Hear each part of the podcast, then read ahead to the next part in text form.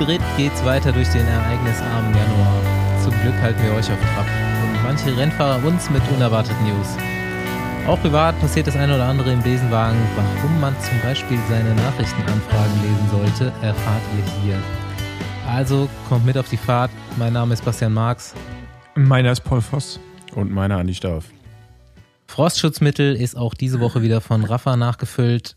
Schaut mal bei Rafa Custom auf die Seite, das machen wir nämlich demnächst auch bald wieder. Und ja, los geht die wilde Fahrt. Nächste Runde Trainingrunde, gesponsert von Humo. Werbung. Euer Podcast-Schlussfahrzeug fährt den ganzen Januar schon mit Athletic Greens durch den Schnee. Die morgendliche Routine mit dem grünen Smoothie zur Versorgung mit allen wichtigen Vitaminen und Mineralstoffen haben eure drei Fahrer mittlerweile drauf. Andys Haut wird besser und besser, Paul erfreut sich bester Verdauung und bei mir ist einfach nur das Frühstück ein bisschen gesünder geworden. Beziehungsweise frühstücke ich jetzt überhaupt mal was. Wie geht's? Was bringt's? Morgens das Pulver mit kaltem Wasser in der eigens dafür gelieferten Flasche anschütteln und als erste Mahlzeit des Tages trinken. Es schmeckt gut, macht satt, enthält fast keinen Zucker und liefert 75 essentielle Vitamine und Mineralstoffe in veganer, gluten- und laktosefreier Form. Du fährst damit deinen Energiehaushalt hoch, schiebst deine Regeneration, deine Darmgesundheit und dein Immunsystem an. Und wenn du Lust hast, bekommst du es bequem monatlich zu dir nach Hause. Ganz ehrlich, es geht einfach, schnell und ohne 1000 Supplementpillen einzuwerfen. Die Formel ist nicht nur durch Besenwagenfahrer, sondern auch echte Athleten getestet. Also geh einfach auf athleticgreens.com slash Besenwagen und sicher dir das Paket mit einem Jahresvorrat an Vitamin D3 Öl. athleticgreens.com slash Besenwagen for the win.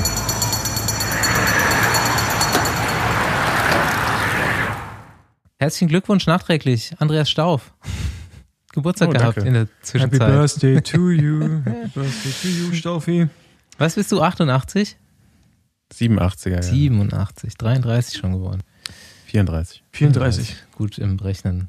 Ja, Quasi. auch du bist älter, Basti. Ja. Wie alt wirst du dieses Jahr? 36, ne? Ja, aber man hat das, 37 schon. ich habe das heute Sieben- auch du, irgendwo, du, du wirst schon 37. Mhm. Ich habe das irg irgendwo heute gelesen mit die Frage, wann fängt 2021 endlich an? Und äh, bei Basti hat es auch noch nicht eingesetzt. Ja, Ja, genau. viel geht nicht, ne? Ja, stimmt, ne? Brauchst nicht fragen, so was hast du an deinem Geburtstag so gemacht? Naja, Gebruncht. ja. M- Mit dir selbst, oder? Genau. Ich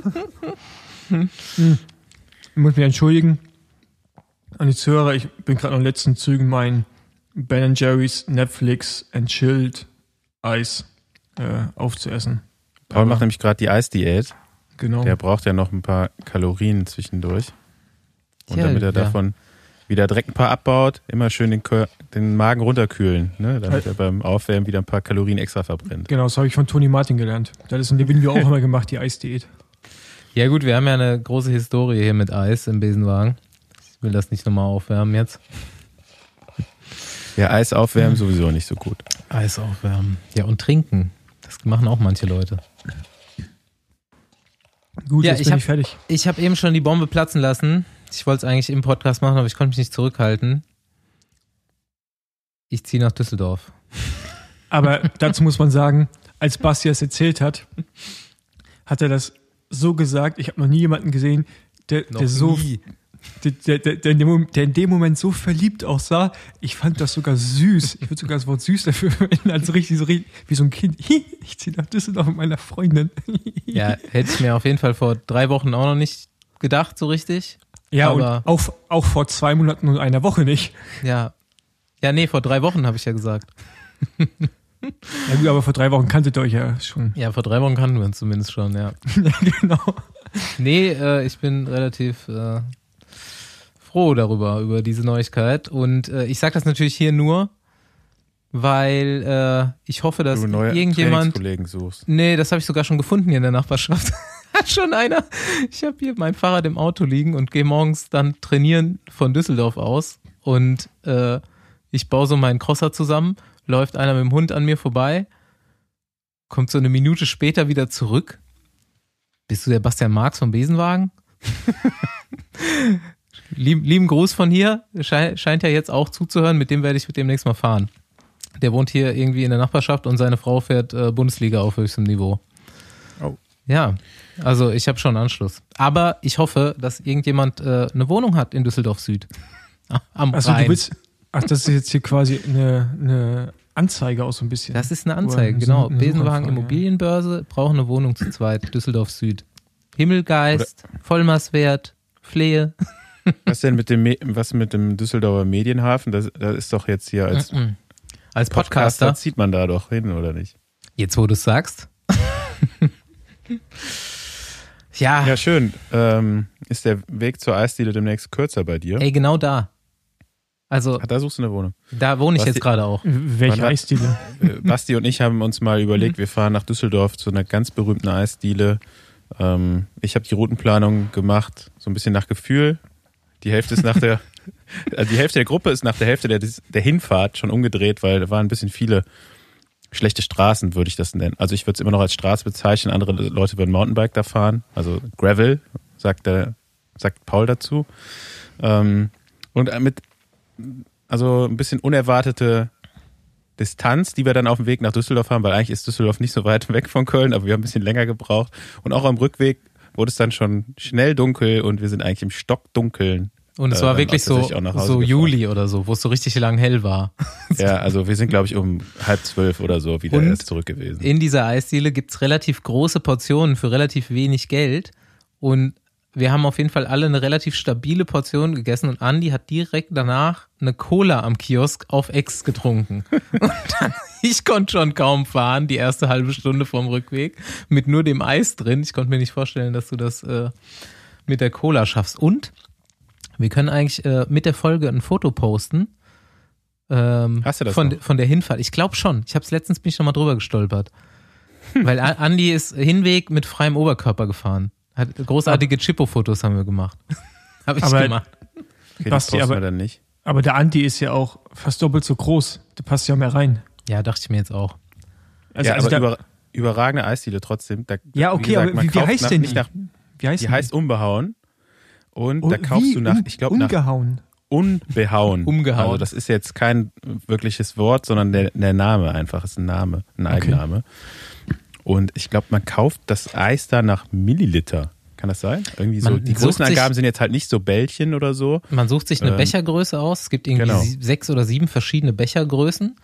Die kosten alle nicht viel. Also wenn du für, du denkst so, du kommst da hin und willst ein stabiles Eis essen und kaufst dir so einen Becher für 3,40 Euro.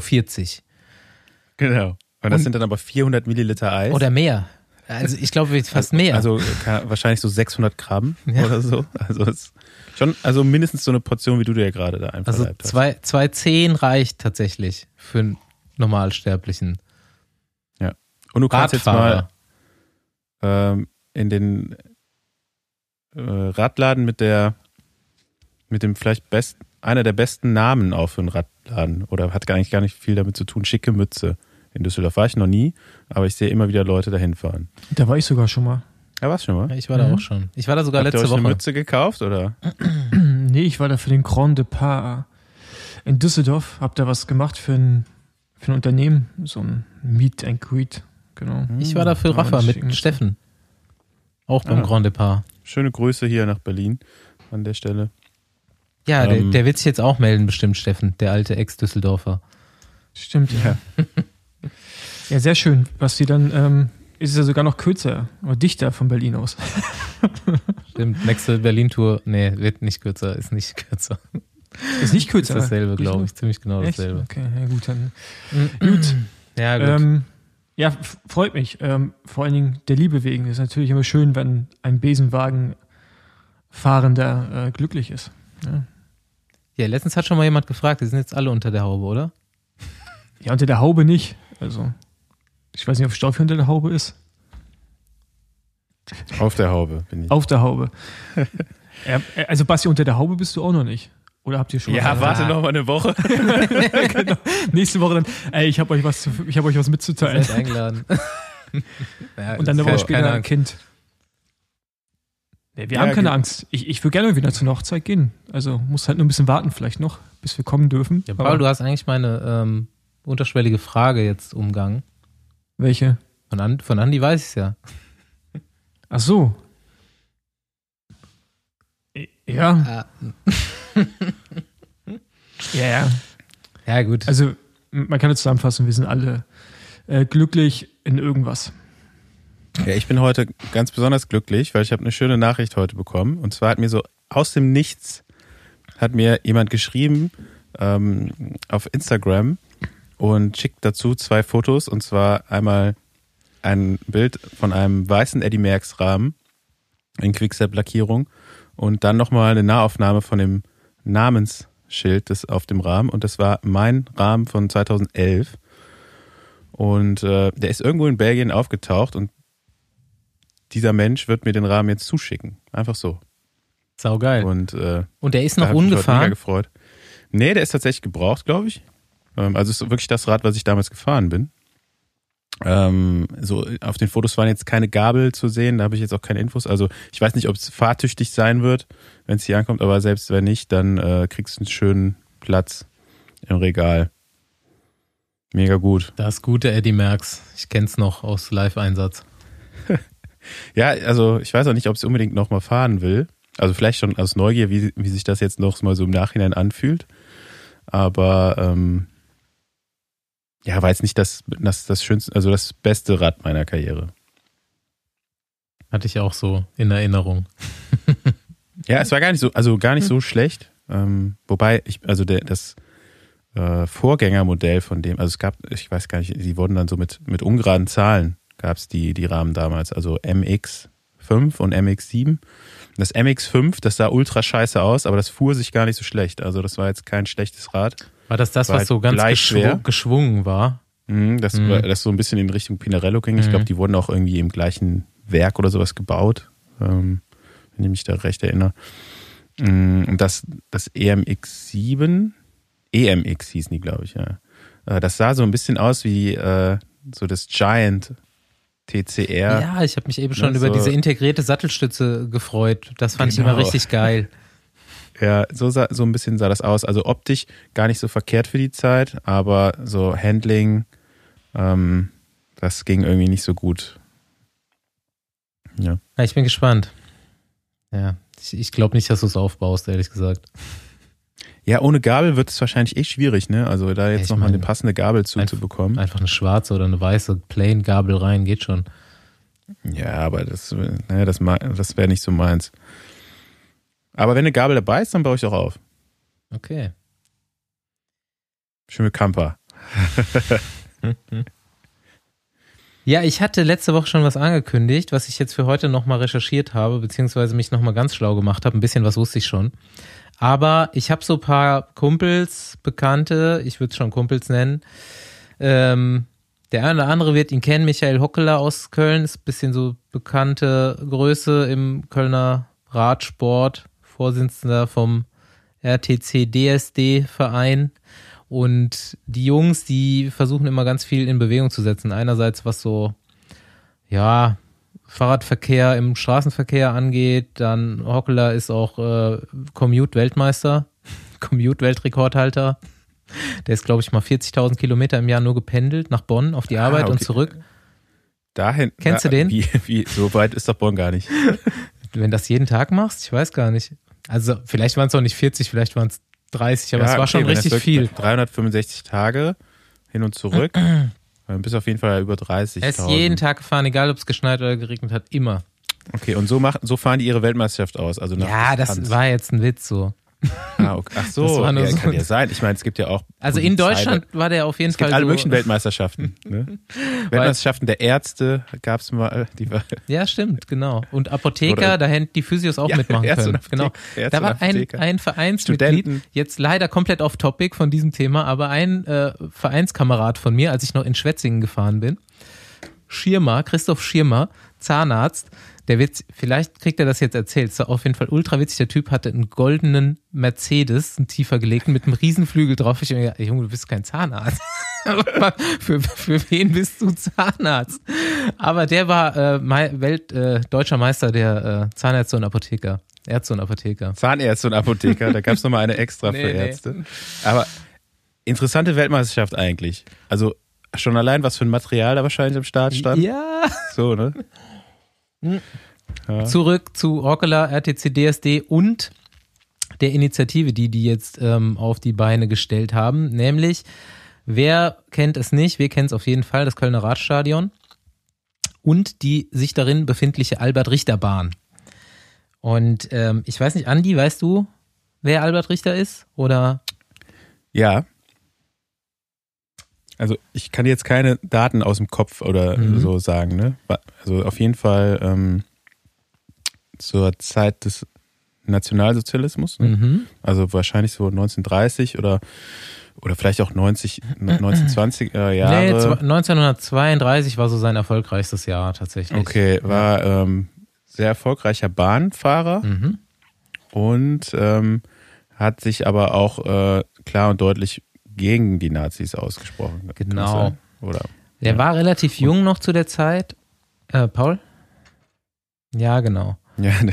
ähm, 1932 hat er Grand Prix von Paris wohl ähm, da auf der Bahn im Sprint gewonnen. Das muss eine große Sache damals gewesen sein. Kenne ich mich jetzt nicht aus, kann ich nichts dazu sagen. Wo er im gleichen Jahr ähm, Weltmeister der Amateure im Sprint, das ja früher auch noch ein großes Ding war, noch lang bis in die 90er. Und ähm, sein Trainer, Freund und Idol war Ernst Berliner und der war Jude. Und ähm, die zwei haben eben ihre ganze Karriere zusammen bestritten, was leider nur ein paar Jahre waren. Denn 1934 ist dann ähm, Richter bei einer Veranstaltung auf dem Siegertreppchen hat er den Hitlergruß verweigert und hat sich auch öffentlich da zu seinem jüdischen Freund bekannt. Auch mehrfach ist ähm, verhaftet worden und ist dann 1940 ähm, im Gefängnis ermordet worden.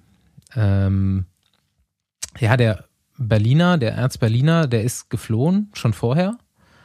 Und ähm, kam dann in den 60er Jahren wieder nach Köln zurück und hat ja damalige Funktionäre, Nazis befragt, hat versucht, äh, den Albert Richter zu rehabilitieren und ist da aber gegen, gegen Wände gelaufen. Da es ähm, gibt einen Film über diese Rückkehr auch, Tigersprung heißt der. Habe ich noch nicht gesehen, aber jetzt bei der Recherche dachte ich mir, das kann man sich auf jeden Fall mal angucken. Und ähm, hab, ja. Äh, kann ich nachher anfügen noch. Sorry. Mhm. So ab den 90er Jahren habe ich jetzt gelesen, gibt es auf jeden Fall immer mal wieder Initiativen der Kölner ähm, Lokalpolitik, Kommunalpolitik, ähm, diesen Albert Richter und den Ernst Berliner da irgendwo ähm, im Gedenken zu halten, an die zu erinnern und ähm, Jetzt gibt's eben im Zuge dieser Olympia-Bewerbung und ähm, im Zuge der sowieso bewilligten des Ausbaus vom Kölner Radstadion eben die Initiative, das Radstadion jetzt auch wirklich Albert-Richter-Stadion zu nennen und nicht mehr die Bahn da drin und das Stadion irgendwie anders und den Platz, der sich davor befindet, eben Ernst-Berliner Platz zu nennen. Und ja, da das in, in Köln eben eine Größe ist und da das Ganze auch wirklich irgendwo nicht nur ein Sportler ist, sondern jemand, der richtig Haltung gezeigt hat, bis zum Ende leider, ähm, finde ich das ziemlich gut. Ich habe das Ganze auch schon unterschrieben. Wir packen das natürlich wie immer in die Show Notes und ähm, freuen uns, wenn da fleißig Unterschriften dazukommen. Und ich denke mal, hallo, Stadt Köln, da besteht ja wohl keine Frage, das zu machen. Die, die Radrennbahn heißt aber schon Albert-Richter-Bahn. Genau, das ist ganz seltsam. Das Stadion heißt Rad, Kölner Radstadion und die Bahn da drin heißt Albert-Richter-Bahn. Hm, okay, also jetzt soll, dass das Radstadion quasi umgenannt wird nochmal. Genau. Ja. Ähm, ja, mir ist der Name tatsächlich also schon lange im Begriff. Ich habe, glaube ich, damals von meinem Vereinspräsidenten, von meinem ersten Verein hier in Köln, äh, RC Günther Köln-Longerich, ähm, ein Buch geschenkt bekommen. Und zwar äh, über Albert Richter mhm. von einer deutschen, von einer Kölner Journalistin, Renate Franz, die hat auch so ein paar andere äh, Sachen über den Radsport, glaube ich, mal geschrieben. Genau, über die habe ich auch gelesen hier. Genau. Ich habe das Buch hier auch noch irgendwo. Ähm, das müsste ich mal raussuchen. Und ähm, mein langjähriger Trainer und äh, Kumpel Olli Elsenbach mhm. hat Albert Richter äh, tätowiert. Ah, krass, von ja. Albert Richter auf der Brust sogar. Also ähm, daher ist der Name mir schon lange im Begriff, ja. Stabil. Yo. Ich habe noch einen Nachtrag hier gerade zu kuriosen Radmeisterschaften. Ja, bitte. Und zwar der Briefträger, der hier äh, mich in Köln immer mit Post beliefert, der war mal deutscher Meister der Briefträger. ja, die fahren dann auch auf den gelben Bikes mit dem genau. äh, Kasten drauf. ja, das ist äh, ja da, so viel noch dazu. Christoph Schirmer, ey, Mercedes unvergessen. Hammerkarre eigentlich. Ich muss ein Bild davon besorgen. Paul, du hast, ähm, du hast dich jetzt schlau gemacht mit den Plankarts, hast du erzählt. Ja, richtig. Also das war, erstmal habe ich äh, meine, meine Kontakte nach Belgien über Philipp Walzleben versuchen, habe hab versucht, die spielen zu lassen, aber äh, auch also eigentlich hast du versucht, Philips Kontakte spielen zu lassen. Richtig, genau. Aber, aber das Interessante war, dass selbst auch die Belgier nicht so richtig wussten, wie die Verbindungen sind. Ähm, und das Witzige ist, einer von den Brüdern ähm, fährt bei ihnen im Team. Aber er hat mit dem, glaube ich, noch nie geredet, mit dem Plankert, der bei ihnen im Team fährt, bei Alpecin Phoenix. Wie auch immer. Hier jetzt die Auflösung quasi. Ähm, also, es gibt, es gibt zwei Brüder, nee, nicht Paare, sondern es gibt zwei Gruppen mit drei Brüdern, ja. Und die müssen wir jetzt mal unterscheiden. Ich fange jetzt mal mit den älteren Brüdern an. Die sind so alle, keine Ahnung, irgendwann in den 70er, 80er, 60er Rad gefahren, ja. Ähm, genau, das ist einmal Walter Blankert, ähm, der wiederum ehemaliger Profi ist. Der hat äh, unter anderem Amstel Gold Race gewonnen, Köne Brüssel, Köne Flandern und ist heute sportlicher Leiter bei äh, Sport Flanderen. So. Dann gibt es Willi Blankert, äh, auch ehemaliger Profi, Gewinner des grünen Trikots bei der Tour und drei Etappen beim Giro. Dessen Sohn, Joe Blankert, war auch mal Profi, aber nicht so erfolgreich. Dann gibt es Eddie Blankert, auch ehemaliger Profi, ähm, hat, ja, das ist glaube ich der erfolgreichste der drei Brüder. Der hat mehrere Etappen bei der Tour, World, der Giro und Tour de Suisse gewonnen, auch Gut, dreimal belgischer war, wer Meister. Wer das noch nicht gehört hat, die letztwöchige Folge, was macht er eigentlich? Genau. Ähm, dessen Sohn Francesco äh, Blankert war auch ehemaliger Profi. So, das sind die drei älteren Brüder, Walter, Willi und Eddie, wovon zwei jeweils auch Söhne. Die waren alle so gut. Ja, ja. Das ist eine krasse Familie, so oder? Gewesen. Ja, genau, das ist eine Familie. Hammer. Genau, wovon dann jeweils äh, von dem Willi und dem Eddie die Söhne auch Profis waren. So. Ähm, das sind dann auch die, was du letzte Woche erzählt hattest, die dieses Schloss haben. In Frankreich, glaube ich, war mhm. das, ne? Genau. Das sind die. Muss echt sehr, sehr witzig sein, die, diese Show wie Philipp mir nochmal bestätigt hat. Ähm, und dann gibt es ein weiteres Bruderpaar, die auch Plankerts heißen, aber nichts mit den drei vorher genannten zu tun haben. Was wir aber dachten, dass die irgendwie miteinander verwandt sind. Sind sie aber nicht. Und zwar ist das Papist äh, Plankert. Das ist der, den wir letzte Woche auch schon mal erwähnt hatten. Der hat mal die Europe Tour gewonnen, also noch aktiver Profi, auch gar nicht so unerfolgreich.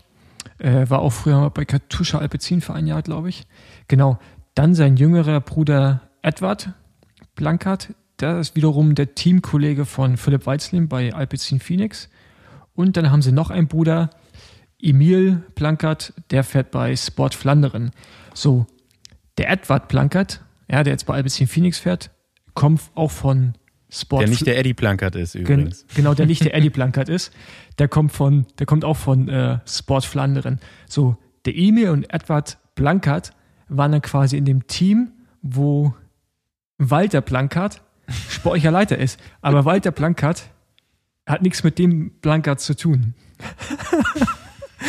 und ähm, genau, die, äh, die drei Brüder, Papist, äh, Edward und Emil, sind wiederum die äh, die Enkelkinder von Willy Trouillet, keine Ahnung, wie man richtig ausspricht, ähm, das dann halt der Opa der drei Brüder und der war unter anderem Sieger der Flandern-Rundfahrt und äh, auch belgischer Meister. Also, wenn du Blankert heißt in Belgien, bist du wahrscheinlich erfolgreich im Radsport. Kriegst du mit der Geburtsurkunde direkt einen Profvertrag. Ja, das ist, das ist krass. Also, ja. Genau. Ja. Ähm, ich hoffe, ihr habt es alle kapiert. Ich habe ein bisschen gebraucht, bis ich es rausge, äh, raussuchen konnte. Ja, und nee, ich habe jetzt einen kompletten Durchblick eigentlich. Ja, okay. Ich habe komplett Gut. abgeschaltet. Nee, das, ein, das ist ganz einfach. Die, die drei alten Blankards sind Brüder und die drei jungen Blankards sind Brüder, aber die sind nicht miteinander verwandt. Also die okay. Brüderpaare. Und nicht Paare, sondern Ja. Aber ich habe jetzt, ich weiß jetzt nicht mehr, wer was gewonnen hat, aber auf jeden Fall sehr. Äh, Genau, die alten Blankats haben irgendwie alles mal gewonnen. Und die Jungen noch nicht. genau. Bei Francesco Plankert musste ich an Francesco Del Ponte denken. Kennt ihr den? Ist es der auch mal Cross Nee. gefahren ist? Nee, Nee, das war Fran- Ponzini. Nee, war Francesco Ponzini? Del Ponte ist ein Deckname, den sich Frank Vandenbroeke mal gegeben hat, als er seine Dopingsperre in Italien abgesessen hat und dann Amateurrennen unter dem Pseudonym Francesco Del Ponte gefahren ist. Ah, stimmt, stimmt, stimmt, stimmt. Er ist Der dann Radsport. Er Genau. ist dann, ich habe zur, zu unserer, äh, zu meiner Kategorie so ein bisschen recherchiert wieder die Woche. Gibt keine Folge diese Woche, aber über unter anderem mal das Thema Frank Vandenbroeke, da es gibt halt wirklich so Themen. Du, Andi, du hast gerade schon mit den Augen gerollt, aber genau das musst du da auch wirklich machen. Es ist unfassbar, was da teilweise passiert ist. Naja, Ja, das ist auf jeden Fall so. Aber Ähm, ich muss dazu sagen, äh, die Überlegung, irgendwo inkognito zu starten, inkognito zu starten, hatte ich natürlich auch schon mal. Francesco Del Ponte, die Lizenz, hatte ein Foto von Tom Bohn. Ah, Okay, das ist natürlich geil. Ja. Ja, das passt dann zu den Belgien wiederum. Ja. Äh, Aber ich hätte vor, ich hätte noch eine Frage an den Gravel Pro Paul Voss. ja. Und zwar, jetzt hast du ein Rennrad, das, also du hast ein Fahrrad, das kein Rennrad ist und auch kein Mountainbike. Nach, wonach suchst du dir jetzt deine Schuhe aus? Äh, je nachdem, ich wechsle immer Pedale. Ja? Ja.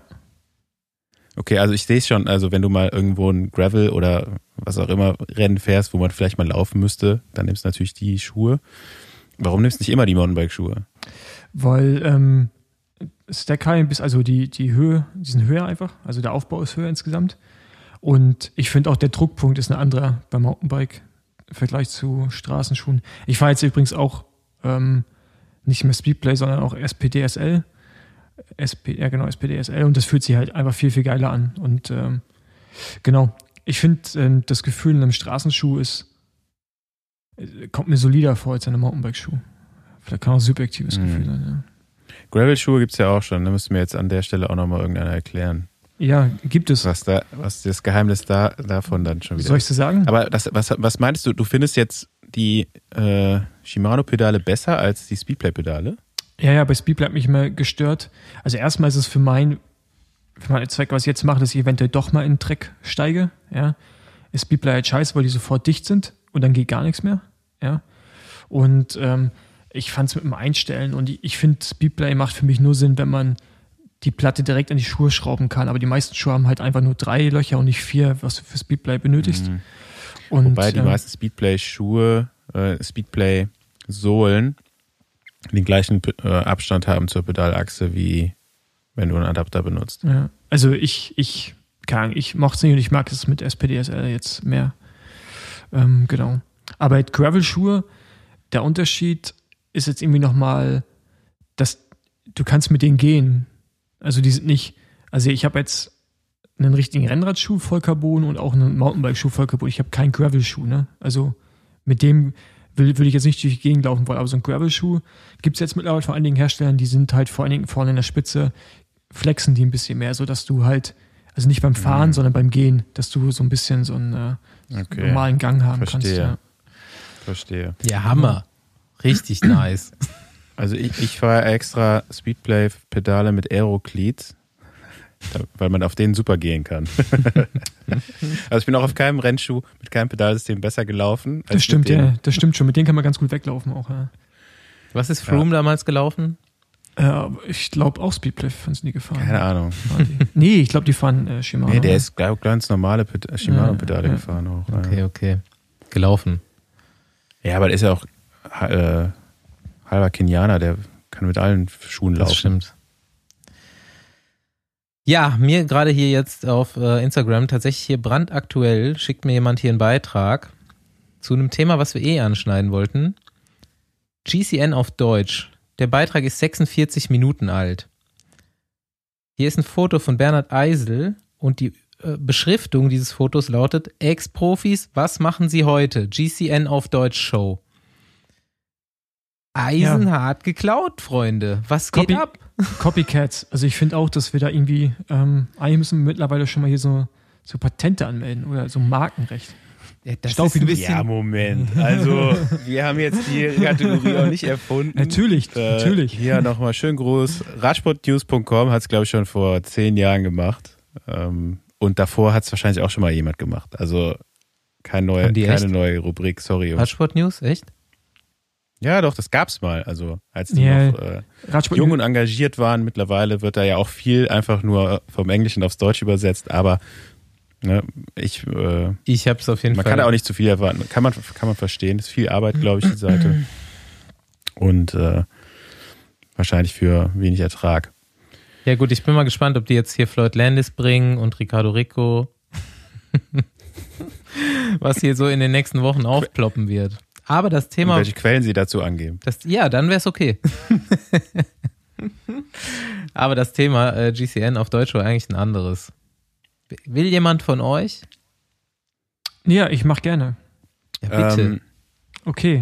Also, ähm, ja, also ich, ja, ich, ja, also, ich meine, ähm, betrifft ja auch einen ehemaligen Teamkollegen von mir, auch wenn es nur ein Jahr war, zum Glück. Ähm, ah ja, stimmt. ja, genau, da war mal was. Nee, ähm, es geht um Björn Thurau. Ich weiß nicht, ob er jetzt bei GCN in dem Video noch vorkommt äh, oder ob er mittlerweile vielleicht auch vorübergehend beurlaubt ist, wie auch immer. Ähm, den, ähm, ja, wie, wie soll man sagen? Ähm, wie heißt das Ding nochmal? Der, äh, der Prozess? Adalas? Adalas, genau. Beim Prozess Adalas ist rausgekommen, dass es wohl einen äh, Nachrichtenaustausch, ich glaube, via SMS zwischen äh, Pirmin Lang, ähm, dem Schweizer, der des Dopings überführt wurde, und äh, Björn Thurau gegeben haben soll, wo es darum ging, ähm, dass ich glaube, Pirmin ähm, Dopingmittel von Björn Thurau kaufen wollte, wie ich es jetzt verstanden habe. Oder da, da ging es irgendwie so um die Richtung. In die Richtung soll es wohl gegangen sein.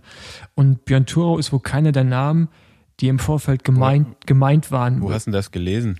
Das hatte ich mal irgendwo, das habe ich jetzt schon irgendwo gelesen gehabt. Das, ich glaube, bei der SZ stand das in der Süddeutschen Zeitung. Hm, okay. Das steht ähm, auch wirklich in, glaube ich, äh, hier ARD. Ja, ich, und, ich weiß äh, nur, dass ihn um den Kauf von, also ja. wer von wem da jetzt gekauft hat. Das, was Ich Paul jetzt erzählt hat, steht auch wirklich hier so bei Hajo Seppelt, ARD, Genau. ZDF Okay. und so. Und ähm, genau. Und äh, wie gesagt, Björn Thürau ist anscheinend nicht einer der Deutschen, die irgendwann mal genannt wurden, äh, die in dem Prozess verwickelt sind, aber wo es die Namen, wo die, wo die Namen noch nicht bekannt sind. Er ist keiner davon, das heißt, er ist ein, ein weiterer Name. Ähm, ja, ist interessant. Also äh, mich hat es jetzt nicht überrascht. Äh, man soll ja keine Menschen vorverurteilen, aber man kann ja trotzdem sagen, dass es einen vielleicht nicht überraschen würde. Genau, merke. Warum hat es dich nicht überrascht? Gibt es einen ganz, ganz äh, offensichtlichen Grund, wo man schon einen Verdacht, der schon verdachterweckend sein könnte? Ja, einfach Aussagen, Aussagen, die über, WG-Kollege? Sei sein Mitbewohner zum ja, Beispiel. also das zum Beispiel, oder aber auch Aussagen, die über, über die Jahre getroffen wurden und halt einfach das, das ganze, das ganze Verhältnis zum Thema Doping, wenn es nicht vor den Medien stattfindet. Genau. Ähm, das Ja, finde ich ist halt immer so ein bisschen. Wer es nicht weiß, Björn Thurau hatte mal sowas wie eine WG mit Patrick Sinkewitz. Und eigentlich sträube ich mich schon seit längerem, Björn Thurau zu kontaktieren, dessen Nummer ich auch habe, um zu fragen, was macht eigentlich Patrick Sinkewitz? Aber ja, ich weiß nicht, nicht. wa- Wahrscheinlich sind gar nicht so viele unserer Zuhörer so fit, was diese Leute angeht. Ne? Also diese beiden genannten Namen jetzt. Patrick Sinkewitz auch, ja, weiß ich nicht, in letzter Vergangenheit, man hat jetzt schon ein paar Jahre nichts mehr gehört, aber eher auch traurige Geschichte. Auch mehr, mal sehr berühmt gewesen, sehr in Anführungszeichen erfolgreich, ähm, dann schon abgestürzt irgendwo, mehrfach positiv. Irgendwann in Italien gefahren, sehr dünn gewesen, also so, dass man auch sofort gesehen hat, dass das gar nicht mehr gesund war. Ja, hm. Ja, und die beiden hatten irgendwie ein Haus zusammen in Fulda oder hatte einer, äh, ja, egal. Deswegen denkt man Ja, auf jeden auf- Fall, dass Björn Thurau da nicht weit von entfernt war.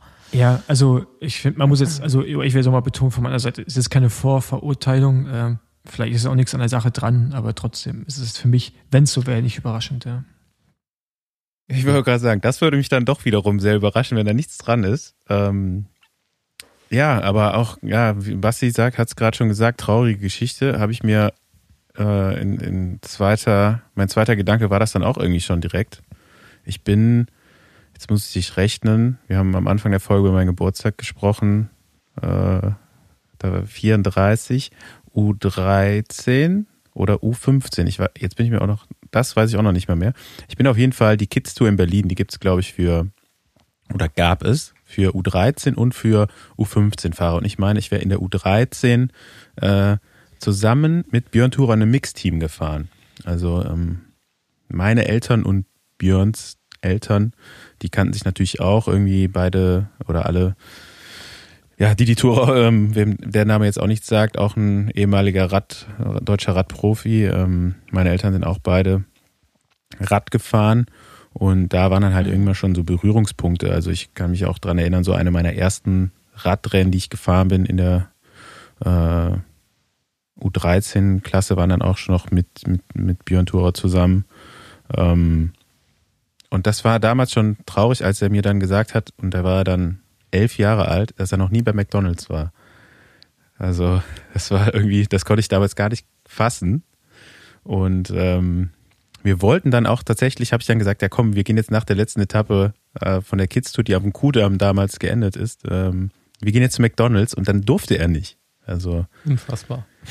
Das war vielleicht schon nicht so die, ja, auch, ich meine, Dietrich Thurer war, glaube ich, so der, der größte Name bis Jan Ulrich, so im Deutschen, naja, nicht, vielleicht nicht ganz, aber schon auch lange mal im gelben Trikot gefahren, also mhm. schon ein großer Name im deutschen Radsport und ähm, ich sag mal, war so Ende der 90er, ähm, wenn du da irgendwie dann als Sohn von Dietrich Thur Radrennen gefahren bist, also ich meine, es war schon irgendwie äh, als Andreas Stauf hier in Nordrhein-Westfalen manchmal komisch, immer so dann äh, über Lautsprecher der Sohn von und so weiter. Ich glaube, es war dann an seiner Stelle noch ein bisschen äh, extremer und ich habe dann jetzt noch auch noch mal so ein bisschen geguckt, wie eigentlich so seine Karriere danach verlaufen ist, weil danach hatten wir irgendwie nicht mehr so viele Berührungspunkte. Wir sind äh, gar nicht mehr allzu viele Rennen zusammengefahren, aber ich meine, er wäre dann auch schon in der mhm. Juniorenklasse nicht mehr für ein deutsches Team gefahren. Nee, ich glaube, er ist in der Schweiz. Ich glaube, er ist in der Schweiz gefahren dann, ja. Er ist in der Schweiz gefahren, ist dann auch ganz schnell Profi geworden.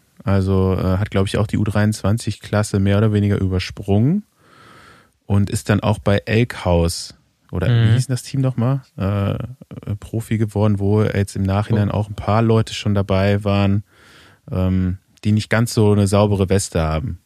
Und äh, ich denke mal, da auch klassischer Fall irgendwie, ähm, ja, erstmal das, das soziale, El also das Elternhaus ging dann damals auch irgendwie schon zu Bruch.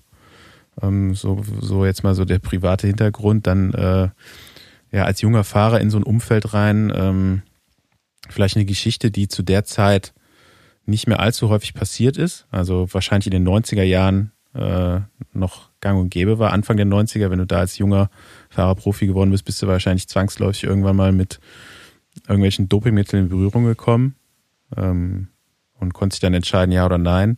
Das war, glaube ich, zu der Zeit, ähm, als Tourer oder ein Profi wurde, äh, schon nicht mehr so offensichtlich oder zumindest mal in den Teams, wo ich gefahren bin, nicht mehr. Ähm, ja, wie sich das dann so, wahrscheinlich einfach immer so dann einmal in diesen Teufelskreis reingekommen, ne? Und dann, klar, wer mit Sinkewitz in der WG wohnt, der, ähm, denke ich mal, bleibt da nicht, äh, der guckt ab und zu mal in den Kühlschrank rein, ne? So. Ja. Mal sehen, was da rauskommt. Am Ende bist du selbst verantwortlich mhm. für das, was du tust, egal was deine Vorgeschichte ist. Und ähm, ja, jetzt können wir abwarten, wie das Ganze weiter verfolgt wird. Ich glaube, die NADA ist dran. Oder wurde informiert. Ja, also und was man dazu. Bald wissen wir mehr, was da genau passiert ist. Was man dazu sagen muss, ist, dass natürlich äh, jetzt die Beweise, die da zu lesen waren, sind nicht Beweise für praktiziertes Doping, sondern eben nur für den quasi Handel damit, Transport und so weiter. Mal sehen, was da noch so rauskommt. Wird natürlich schwierig, da jetzt irgendwie auf die Distanz äh, von Jahren zu ermitteln, denke ich mal. Aber man wird noch was hören. Ich denke, die lehnen sich jetzt auch nicht so weit aus dem Fenster und nennen diesen Namen, wenn es nichts Handfestes gibt.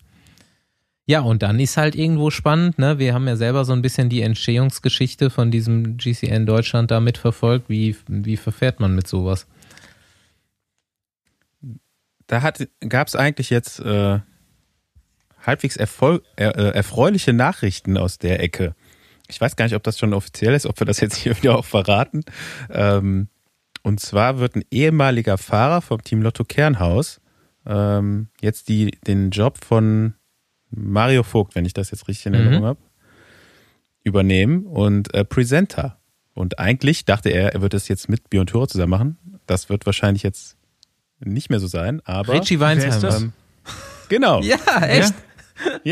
Geil. Und äh, Richard Weinsheimer, ähm, auch bekannt äh, als Richie. Richie W96. Äh, ist, ist, unter, ist unter, unter anderem der äh, Cousin von Max Walscheid der ja auch schon im Podcast war, mhm. in Folge 86, nein, keine Ahnung. Ähm, Profi beim Team Kubeka Assos, Assos Kubeka. Und ähm, ja, eigentlich auch recht talentierter ähm, U23 KT-Fahrer. Und dumm. Der aber. Was? Und Dummschwätzer. Und äh, sehr talentierter Dummschwätzer.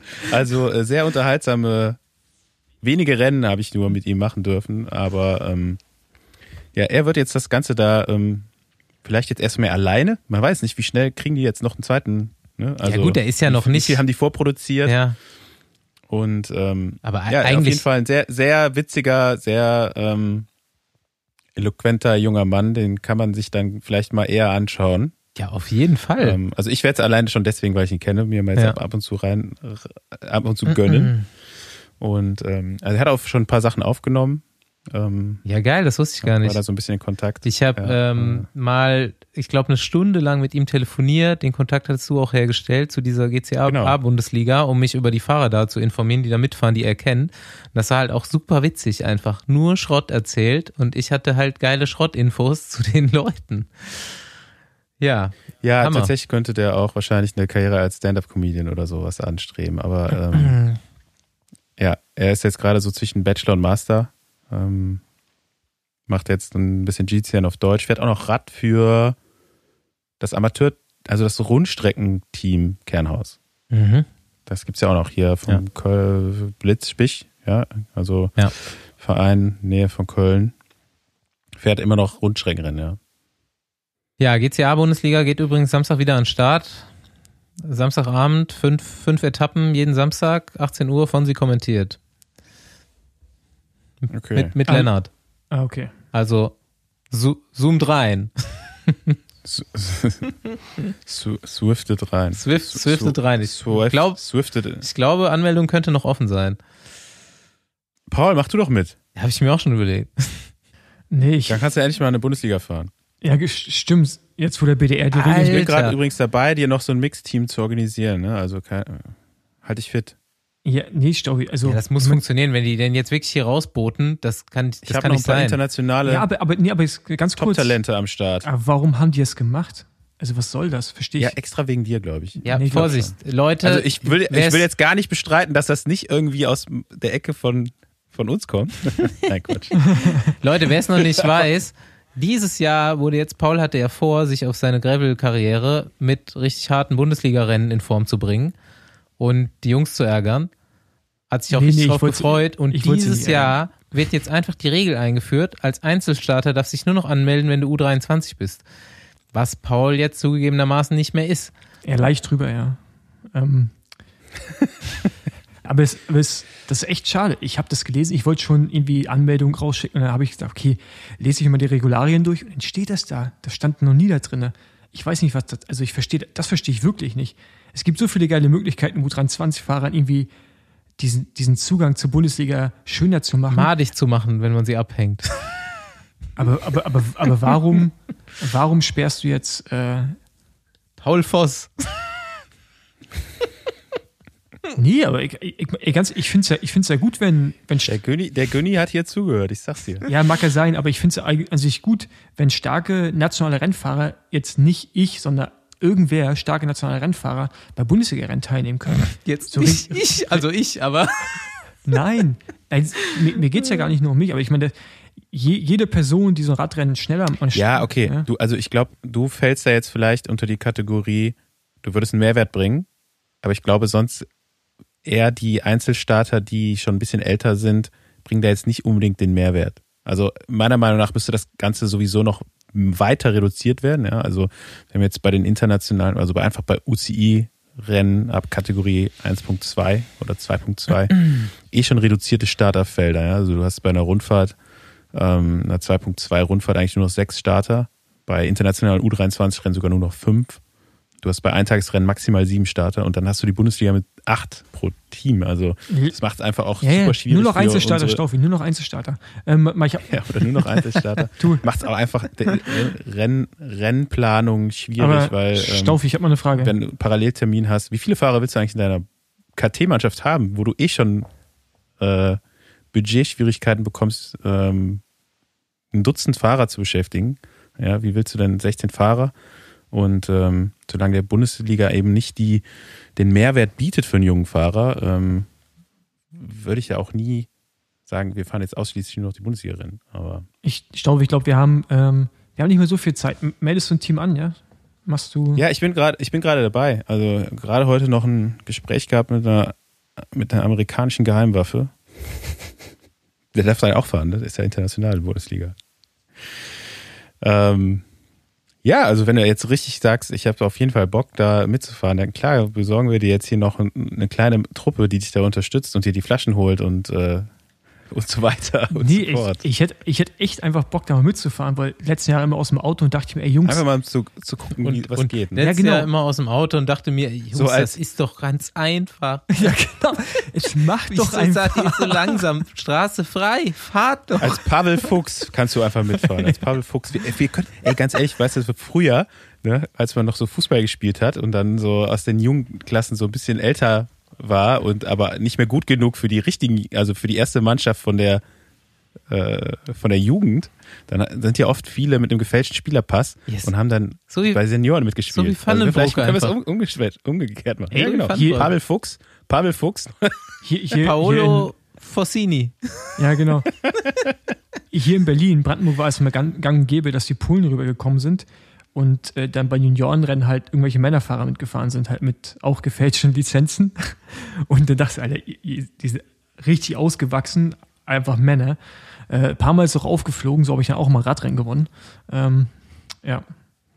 Wo die in Polen halt bei Männerrennen gestartet sind und dann hier auf einmal bei Juniorenrennen. Das war dann immer so ein bisschen, äh, bisschen merkwürdig. Hm. Äh, nee, okay, Staufi. Du bist ja als mein Manager, von daher äh, bin ich mal gespannt, was du da auf die Beine stellst. Ja, das muss einfach klappen, ganz ehrlich. Äh, Das ist einfach Paul Voss Bundesliga, das muss jetzt stattfinden 2021 und nicht Ich wollte dir, ich wollte ja auch eigentlich erst, äh, meine erste Idee war ja Team Besenwagen an den Start zu schicken. Ja, mit äh, Fabian und äh, hier der Rakete von, von Sie Marx für die, für die, für die Sprintanfahrten. Mhm. Ähm, aber die beiden wollen ja nicht. Die wollen nicht eher in die Jedermann-Szene Wie, reinziehen. wie, ich wie das viele. Leute braucht man nicht. äh, für ein Bundesliga-Team? Du brauchst U23-Fahrer, oder? Ja, auch da. Wir, wir nehmen Bewerbung an jetzt auch einfach. Hier noch mal der Aufruf. Ja, genau. Jetzt offizieller Aufruf. Ähm, Einfach ganz fo- formlose Bewerbung. ja, Ja. genau. Ähm, sieben, sieben Stück brauchen wir. Sieben. paar U23-Fahrer. Ja, aber brauchen wir sieben Ich, Fahrer? auch wenn ihr noch keine U23 seid, vielleicht können wir euch eine Lizenz besorgen. Also, also so aus den Senioren runterstufen wollen wir jetzt keinen mehr. Aber so äh, 16-Jähriger, der einfach Bock hat, schon ein bisschen U23 Bundesliga zu fahren, einfach mal Bewerbungen schicken. Ähm, nee, das ist irgendwie auch nicht erlaubt. Ne? Du kannst jetzt nicht einfach früher aufsteigen. Das ist immer noch so ein Problem. Aber das ne? Problem- ist jetzt nicht so aber das Problem ist- Fußball, wo du einfach mal mit 17 bei aber Staufi, das in der Problem, ich ersten glaube, Bundesliga auflaufen kannst. ich glaube doch, als ist dann nicht als Bundesliga-Team, ist es doch dann wieder mit, mit den Vereinen und sowas kompliziert. Aber müssen wir uns noch mal reinlesen. Aber Aufruf ist hier mit, äh, Hey, wir können auch noch einen Verein gründen. Ja. Also, das ist auch nicht so schwer. ich habe mir dann mal Hab ich auch schon aufgerufen, äh, Nachrichten am Besenwagen. Äh, mal gucken. Ja, also eine Handvoll Fahrer kriegen wir hier locker zusammen, Ja, das denke ich auch. Die noch ein bisschen Bock haben. Richard Weinsheimer schreibt mir gerade aktuell. Geil. Wenn der, Ja, der ist leider schon bei einem Team, aber auch der. wenn, ja. wenn der also, wüsste, dass wir gerade vor fünf Minuten über ihn geredet haben. Hier so ein so Radsportmedien, Team Deutsche Radsportmedien. Ja. Richie, du bist hier aktuell in der Besenwagenaufnahme drin. Wir haben gerade vor fünf Minuten über dich geredet. Also ich antworte dir jetzt nicht, du kannst dir das am Donnerstag anhören. So, Sprachnachricht abgeschickt. Genau, ähm, aber wo wir jetzt eh gerade bei Teams sind, äh, äh, ganz kurz. Und zwar haltet die Ohren und vor allen Dingen die Augen offen. Äh, am 1.2. auf vor allem meinem Social Media Profil. Da wird, eine, wird etwas bekannt gegeben. Vielleicht At Paulo Fossini. Das, Genau. das äh, geht, Instagram-Handle. das geht Genau. richtig viral, geht das. richtig viral. At Paul Strich unten und dann Voss mit Doppel S. Ja? Und vielleicht sogar beim Besenwagen. Wenn ich die Jungs hier noch besteche, dann äh, dürfen wir es auch beim Besenwagen. Keine Reaktion, davon gehe ich da, daher gehe ich davon aus, dass es durch ist. Logo. Gut, Okay. Immer Backup, Besenwagen. So, ein großes Thema noch die Woche. Jetzt äh, haben wir die, das erste große Thema haben wir abgehakt. Dümmelans Tom hat keinen Bock mehr. aber mal ganz kurze Frage. Das, groß, das, das große Thema, was wir abgehakt haben, war das ein Umzug nach Düsseldorf oder was war das? Das lassen wir jetzt mal offen. Habe ich auch drüber nachgedacht. Gut. Ja, Tom Dumoulin ähm, tritt temporär vom Radsport zurück. Und das irgendwie ein oder zwei Tage, nachdem er noch sich äh, offiziell Rennprogramm bekannt genau gegeben hat. offiziell gefreut hat, bei Strade Bianca am Start zu sein und so weiter. Ja. Ähm, ja gut, ist jetzt nicht ist jetzt nicht verwunderlich, dass man erstmal äh, irgendwie den Schein wahrt, auch wenn es da in einem vielleicht schon anders aussieht, bis man da die endgültige Entscheidung dann auch mit dem Team irgendwo klar gemacht hat. Aber krass, ähm, finde ich ja erstmal gut, so eine Entscheidung zu treffen, weil so mit dem Mindset, mit den Gedanken dann Rennen zu fahren, ist auf jeden Fall nicht so geil. Und sind wir ehrlich, Tom ist jetzt mal in der komfortablen Situation, zumindest nicht mehr Radfahren zu müssen, unbedingt jetzt so. Nehme ich Ja, mal die- an. Auch die Summen, die ich da gehört habe, ähm, wenn die stimmen, was er pro Jahr bekommen hat, dann äh, Halleluja auf jeden Fall. Ähm, Wo hast du das gehört oder was sind die? Was sind die so? drei Millionen pro Jahr habe ich gelesen. Ich weiß nicht, wo ich es gelesen Drei habe. Millionen? Ja, aber das habe ich nur gelesen. Ja. Okay. Ja, Ja, es lohnt sich. da muss er, also hat er jetzt auf jeden Fall keinen Stress, Nee, würde ich mal sagen. Also kein Stress, keinen finanziellen Druck, sagen wir mal so. Stress hat er anscheinend äh, doch irgendwo. Und ähm, für alle, die das jetzt nicht so mitverfolgt haben, der ist halt einfach ja nicht so ganz happy mit dem, mit dem ja, seinem aktuellen, seinen aktuellen Lebensumständen. Ja, der ist halt ähm, vielleicht auch ein bisschen dem modernen Radsport, so, wenn man das so nennen kann, geschuldet, dass er halt eben super viel auch unterwegs ist. Er ist jetzt auch äh, Vater geworden, wenn ich das richtig gelesen habe, in irgendwann jetzt in den letzten, in letzter Zeit. Und ähm, ja, also gerade wenn man so ein Gesamtwertungsfahrer ist, sage ich jetzt mal, ne? Also früher war das so, ich, im alten Radsport, sage ich mal, ähm, du hast im Dezember ein Teamtrainingslager gehabt, vielleicht eine Woche. Dann kam noch eins im Januar, vielleicht ein bisschen länger als eine Woche. Und dann bist du die Saison gefahren und zwischen den Rennen warst du eigentlich immer zu Hause. Heutzutage ist es schon so ein bisschen anders. Du hast halt viel mehr Trainingslager zwischen den Rennen, hast vielleicht nicht mehr auch so viele Rennen. Ähm, aber wenn du dann von einem Rennen wiederkommst, dann geht's vielleicht schon direkt ins nächste Trainingslager. Also wenn man mal so von 200 bis 250 Tagen ausgeht, die man schon im alten Radsport nicht zu Hause war, dann ist das jetzt bestimmt eher 250 bis 300 Tage, die man im neuen Radsport äh, wahrscheinlich unterwegs ist. Also ähm, so in dem Dreh, denke ich mal, bewegt sich das. Und ähm, ich glaube, das ist halt einfach nicht für, für jeden.